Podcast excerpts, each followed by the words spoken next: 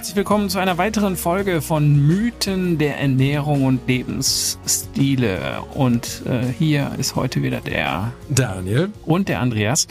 Und wir wollen uns heute mit dem Mythos beschäftigen. Und meine Eltern haben es immer wieder früher vorgebetet.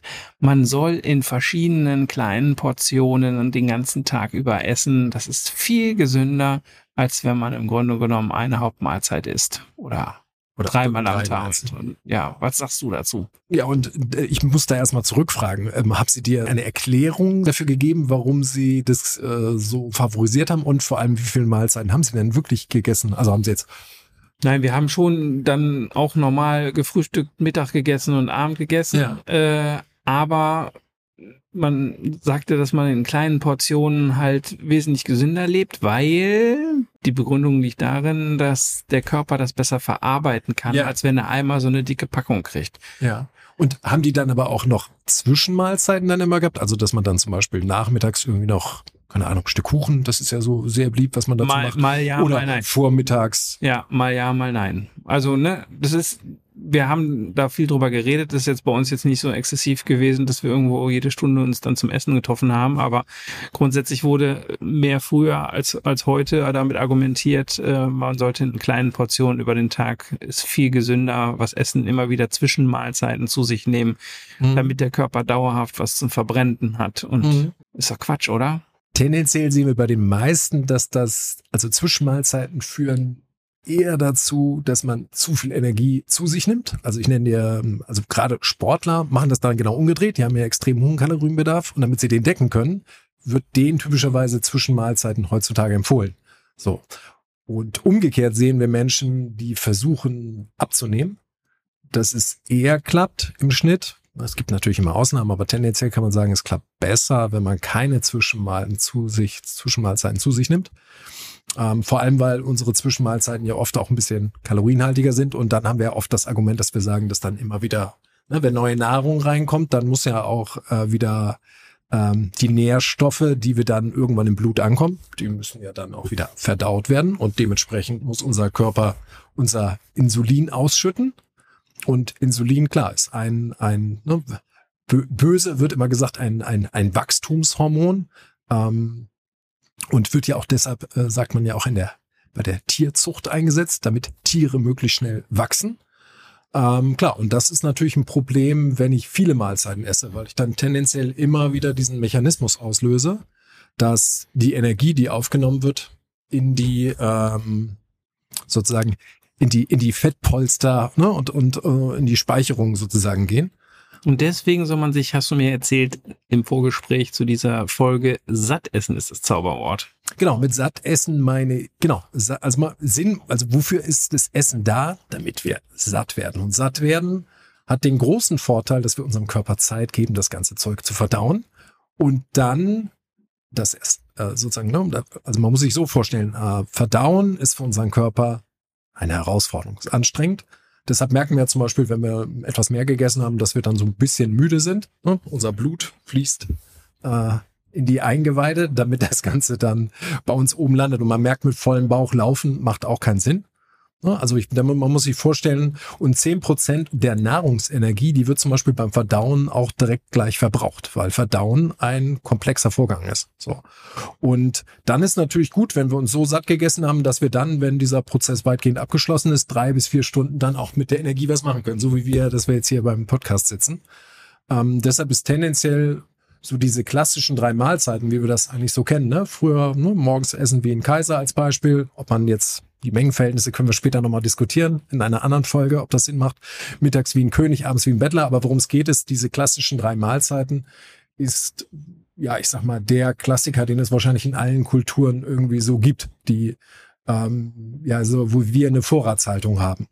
Ähm, und von der Seite. Ähm, ist es denn jetzt positiv oder negativ? Ja, ich würde sagen, es ist positiv, weil die Zwischenmahlzeiten immer das Problem haben. Also man könnte theoretisch natürlich auch mit kleineren Mahlzeiten zurechtkommen. So, das Problem ist nur, die meisten Menschen, die viele Mahlzeiten zu sich nehmen, essen dann unterm Strich, nehmen sie zu viel Energie auf, weil wir sehen, dass Zwischenmahlzeiten nicht so gut sättigen. Also ich nenne hier ein Beispiel in ähm, die TU München, die begleiten zum Beispiel ähm, Übergewichtige und dann sieht man Menschen, die sehr viele Zwischenmahlzeiten, zum Beispiel immer Kuchen essen.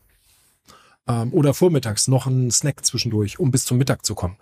Ähm, wir sehen einfach, dass bei den meisten Menschen die Zwischenmahlzeit nicht dazu führt, dass sie in der darauffolgenden Mahlzeit weniger essen, sondern sie essen genauso viel, als hätten sie die Zwischenmahlzeit nicht gegessen.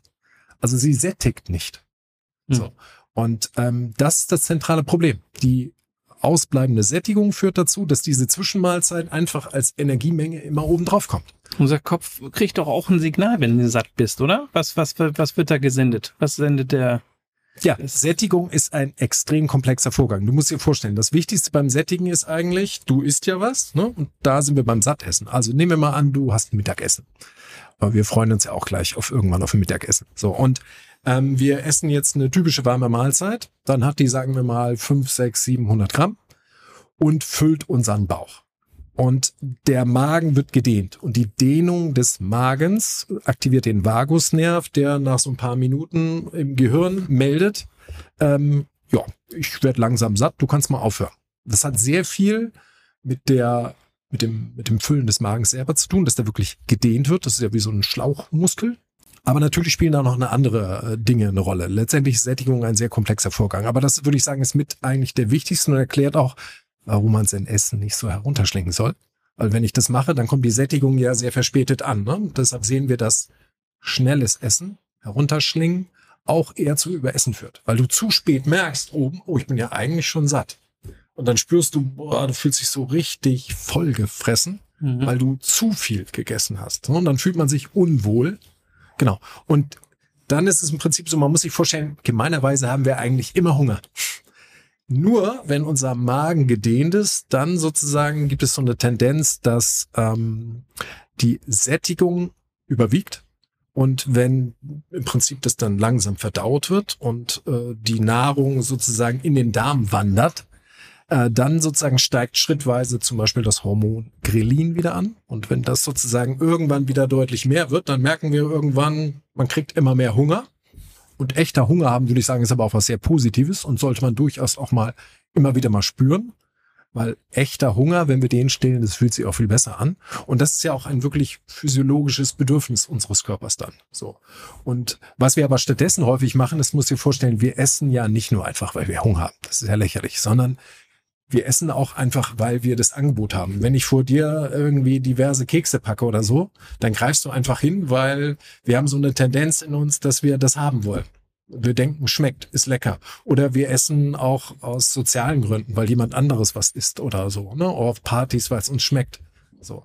Und aber grundsätzlich ist es so, ganze Mahlzeiten füllen uns am Bauch, haben eine langdauernde Sättigungswirkung, so von vier, fünf Stunden normalerweise, wenn wir genügend essen. Mit dem und ähm, bei den Zwischenmahlzeiten ist es aber häufig so, die musst du dir vorstellen, sind ja sehr energiedicht. So ein Stück Kuchen als Beispiel ähm, füllt dein Bauch nicht wirklich, sondern das ist nur ein kleines bisschen. Und das hast du sehr schnell wieder verdaut. Äh, und das ist auch ein Problem unserer Kost, die wir heute haben. Das sind ja alles sehr schnell verdauliche Dinge, wo die Ballaststoffe, die im Prinzip sozusagen Ballast sind, sie in der Hinsicht, dass sie den Verdauungsvorgang deutlich verlangsamen. Und wenn wir sozusagen unsere ähm, typischen Fertiggerichte oder Süßigkeiten sind weitgehend davon befreit. Deshalb kann unser Körper die extrem schnell sozusagen verstoffwechseln.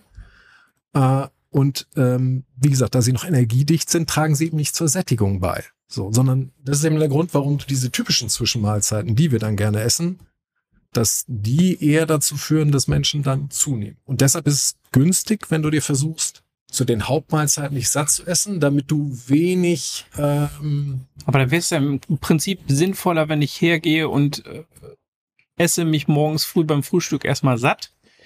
Und dann ja. gehe ich, dann gehe ich nicht zum Mittagessen, sondern ich esse dann wieder, wieder, wenn ich im Grunde genommen Hunger habe. Das heißt, ja. das wäre dann der, der Best Case, das nicht an den Uhrzeiten oder an den klassischen Zeiten festzumachen, sondern zu sagen, essen, bis du satt bist und dann wieder essen, wenn du Hunger kriegst.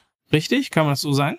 Könnte man so sagen, ja, doch. Wenn du das, äh, wenn das für dich die richtige Größe ist, also wenn du jetzt, kommt ein bisschen darauf an, wann du dann frühstückst, aber gerade Personen, die jetzt später frühstücken, da könnte ich mir oft vorstellen, dass die das dann eine kleine gesunde Zwischenmahlzeit, wie jetzt von mir ist auch ein Dart, wir haben ein bisschen Obst, vielleicht ein Joghurt, kann man dann ja mal essen, aber grundsätzlich könnte man das genauso machen. Und wer das schafft, das komplett durchzuhalten, kann es auch tun. Ich denke, man, die Personen, die das machen wollen, sollten nur darauf aufpassen, dass ähm, sie dann nicht am Nachmittag, ähm, wenn dann auf einmal ein Kuchen oder irgend sowas äh, da wäre, dass man dann sich darauf stürzt. Also ne, wenn man merkt, dass das zu seinem Hungerbedürfnis passt, würde ich sagen, spricht da nichts gegen. Ähm, nur wenn die Alternative dann ist, dass ich dann mir dann oder mich satt esse mit, mit, mit Kuchen, Süßigkeiten und diesen Dingen, ähm, das sind eher für mich Genussmittel. Die kann man auch weiterhin essen. Man sollte sie nur nicht zum Sattessen sozusagen nutzen, weil dafür sind sie eben nicht geeignet, einfach. Mhm. Genau. Man hört ja immer wieder so oft so von, von Eltern mit Kindern, dass auch da äh, in kleinen Portionen jeden Tag über den Tag hinweg äh, verteiltes Essen äh, gegeben werden soll. Ist es da genauso wie bei Erwachsenen oder muss man bei Kindern das anders sehen? Ich denke, bei Kindern macht es durchaus Sinn, die können mit so langen Nahrungspausen nicht so gut zurechtkommen. Kann man ja sehr schön sehen, wenn, äh, wie wir mal alle angefangen haben als Babys. Ne? Die werden ja auch nach Bedarf gestillt und auch in der Nacht sogar. Und deren Reserven sind einfach noch nicht so groß. Also deshalb kann man, denke ich, schon sagen, dass je kleiner sozusagen Kinder sind, dass sie eher Zwischenmahlzeiten brauchen. Und ich denke, das macht auch Sinn. Und bei denen braucht man auch, wenn die nicht nur Schokolade bekommen, sondern da sowas wie, wie ein Obststück oder so, dann ist es sicherlich unproblematisch bei denen, weil die aufgrund ihres Wachstums und Kinder sind ja normalerweise auch sehr aktiv. Und wenn die sozusagen was, äh, sowas wie einen Apfel bekommen, dann haben die auch meistens gleich wieder Lust, sich zu bewegen. Und deshalb ist bei denen das völlig okay und ich glaube, da macht das auch Sinn. Und ähm, ja, dass man wahrscheinlich als Eltern einfach beobachtet, ist das jetzt, ähm, klar, man kann ja sein Kind auch mal anschauen und wie es sich verhält einfach. So, und wenn wir sehen, dass das passt, dann würde ich, also bei meinem Sohn sehe ich das auch so, wenn der fragt, kann ich was Süßes haben? Dann versuche ich es häufig immer, soll ich den Apfel schneiden, damit ich, ne, weil das ist mir lieber, wie wenn ich ihm jetzt die Schokolade gebe. Ähm, genau. Aber Kinder, denke ich, brauchen schon mehr und regelmäßigere Mahlzeiten. Erwachsene, kann man ja bei älteren Leuten sind, denke ich, eher fähig, ähm, längere Nahrungspausen einzuhalten. Da macht es auch mehr Sinn. Ich habe noch so einen zweiten Untermythos von, von dem Thema, auch im Bereich von Kindern. Kriegt man immer wieder mit, dass äh, Kinder gerade etwas gegessen haben und dann sind die eine halbe Stunde später wieder bei dir und sagen, weißt du was, ich habe äh, hab Hunger. Und viele Eltern, oder ich höre immer wieder Eltern, die dann sagen, äh, nee, du hast keinen Hunger, weil du hast gerade eben was gegessen, die ist langweilig. Ja. Kann Langeweile Hunger machen? Ja, ich denke, wir haben verschiedene Gründe. Wir hatten es ja eben. Also Essen tun wir aus den verschiedensten Gründen und Unwohlsein. Ne? Ich meine, wir belohnen ja auch Menschen mit Schokolade. Wir schenken zu allen Anlässen Schokolade und nicht Schokolade zu essen müssen wir keinen Hunger haben. Also oder ich höre das von meinem Sohn auch immer Appetit auf etwas. ähm, also wir essen auch aus Appetit und deshalb ähm, denke ich schon, dass wir das beobachten müssen. Ne? Also glaube nicht, dass wir als Eltern auf jeden Wunsch eingehen sollten. Denke, dass es Situationen gibt, wo wir bewusst sagen sollten, wir können immer ein bisschen die Alternativen bestimmen. Denke, es kann durchaus auch mal da Nein sinnvoll sein, weil natürlich wollen wir tendenziell bei unseren Kindern auch, dass sie sich eher zu den Mahlzeiten satt essen. Klar, und man kann natürlich auch ein bisschen beobachten, keine Ahnung, wenn das Kind jetzt ausgiebig Sport gemacht hat oder sich super viel bewegt hat, Vielleicht hat es dann tatsächlich zu wenig gegessen. Also ich denke, wir sollten auch immer die Situation ein bisschen beobachten. Aber klar, wenn wir jetzt sehen, dass wir ständig nur irgendwas Süßes trinken, das sind sicherlich Dinge, die auch einfach wegen des Geschmackswillen getan werden. Und wir wissen übrigens bei Getränken, süßen Getränken, dass die vor allem ja letztendlich auch unsere ständig süßes und äh, saure Lösung zu trinken, schaden auch einfach, das schädigt einfach die Zähne. So.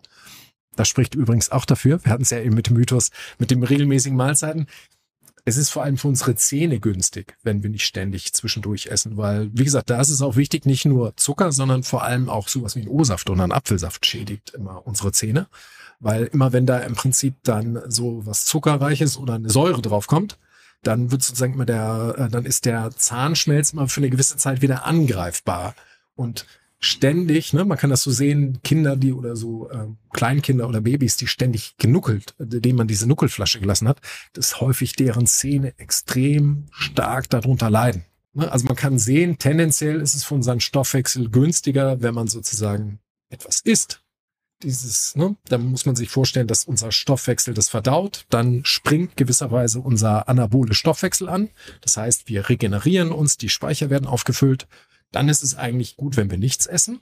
und die Energie wieder verbrauchen. Das wäre eigentlich ideal, bis wieder ein neuer Zyklus sozusagen beginnt. Und dann hängt es ein bisschen davon ab, wie der Energieverbrauch ist. Also wenn du Sportler bist, wenn du wächst, musst du dir vorstellen, dann ist dein Energiebedarf ja einfach höher, weil irgendwo muss das Wachstum ja herkommen.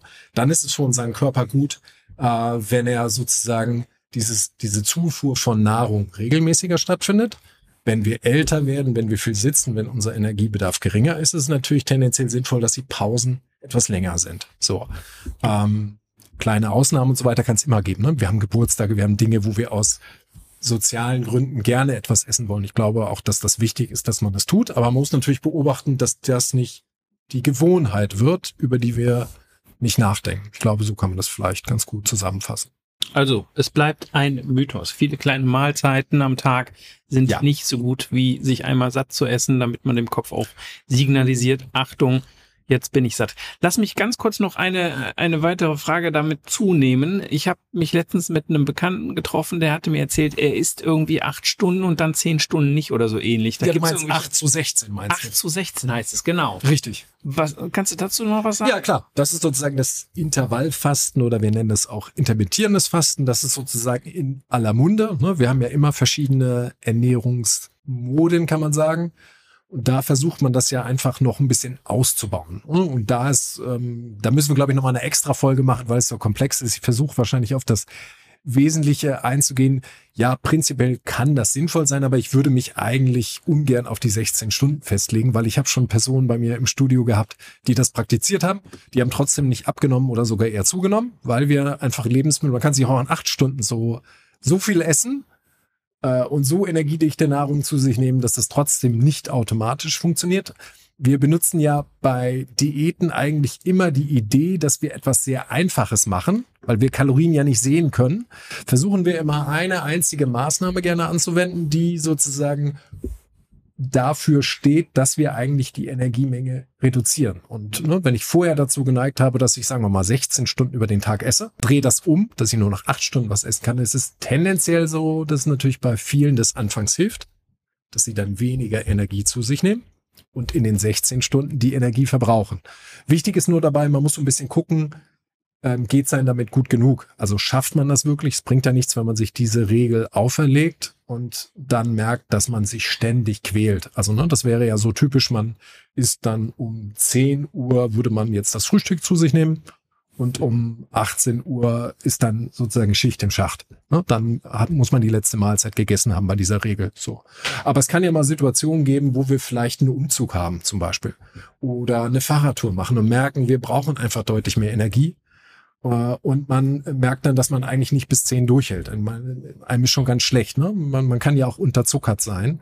Und dann, denke ich, sollte man diese Regel äh, aufbrechen und sich nicht zu sehr daran klammern, sondern auch immer wieder, das ist ja, was wir auch schon in den vorigen Folgen besprochen haben, auch immer in seinen Körper hineinhören. Bei allen Regeln, ne, das sind ja immer sozusagen Regeln des Verstandes, die wir haben. Aber wird denn da nicht einfach Überschuss dann verbrannt? Ja, natürlich wird der, Wenn, klar. Das ist doch eigentlich positiv. Ja, das ist. Warum sollte, ich, warum sollte ich dann mit dieser Regel brechen? Wenn ja, wenn dir schlecht ist, ne, guck mal, du hast ja auch einen echten Hunger. Kalorien, man muss ja so vorstellen. Wofür brauchen wir Energie? Um zu leben, um äh, vital durch den Tag zu gehen. Und ich kenne Leute inzwischen, die auch zu wenig Energie zu sich nehmen. Ne? Das sind dann so 20-Jährige, 25-Jährige, die bei mir im Studio stehen, die 1,90 Meter sind und 60 Kilo wiegen oder 65 oder 70. Die versuchen dann nur noch zweimal am Tag zu essen und ganz viel Gemüse. Und Gemüse enthält fast nur Wasser. Und die haben eigentlich einen viel höheren Energieverbrauch. Und dann äh, sozusagen fühlst du dich vielleicht irgendwann nicht mehr vital, weil du versuchst immer weniger zu essen. Also wichtig ist immer, wir brauchen genau die richtige Menge an Energie. Und diese Energie, die wechselt ja. Und wer, also die, ne, alle Regeln, die wir haben, du brauchst so und so viel Kalorien. Der eine braucht 1000 mehr, der andere 1000 weniger. Und äh, das sind ja nur Durchschnittswerte. Und die verändern sich ja auch noch bei der gleichen Person ständig. Je nachdem, ob du jetzt, sagen wir mal, über den Tag, vielleicht hast du Homeoffice, dann bewegst du dich fast gar nicht, dann ist der Energiebedarf viel kleiner und dann gibt es vielleicht einen Tag, wo du viel unterwegs sein musst. Und dann ist dein Energieverbrauch auch ein ganz anderer und dann kannst du dich auch ganz anders verhalten. Und ähm, da dürfen wir auch nicht so verkopft sein, sondern müssen auch viel mehr in uns hinein spüren, was wir brauchen, weil eigentlich können wir Hunger und Appetit, wenn wir das üben, auch stärker unterscheiden und durch rumprobieren und Erfahrungen sammeln, dann sehen, ah, war das jetzt gut oder nicht gut als Beispiel, ne? Alles klar. Dann haben wir diesen Mythos auch geklärt, beziehungsweise es bleibt ein Mythos. Viele kleine Mahlzeiten sind nicht gut. Danke dir für diese, für diese Folge und äh, danke euch fürs Zuhören. Wenn ihr Fragen dazu habt oder Kommentare loswerden wollt, dann zögert nicht und schreibt uns. Genau. Wir freuen uns auf weitere Anregungen von euch. Bis Alles zur nächsten Gute. Folge. Ciao. Ciao.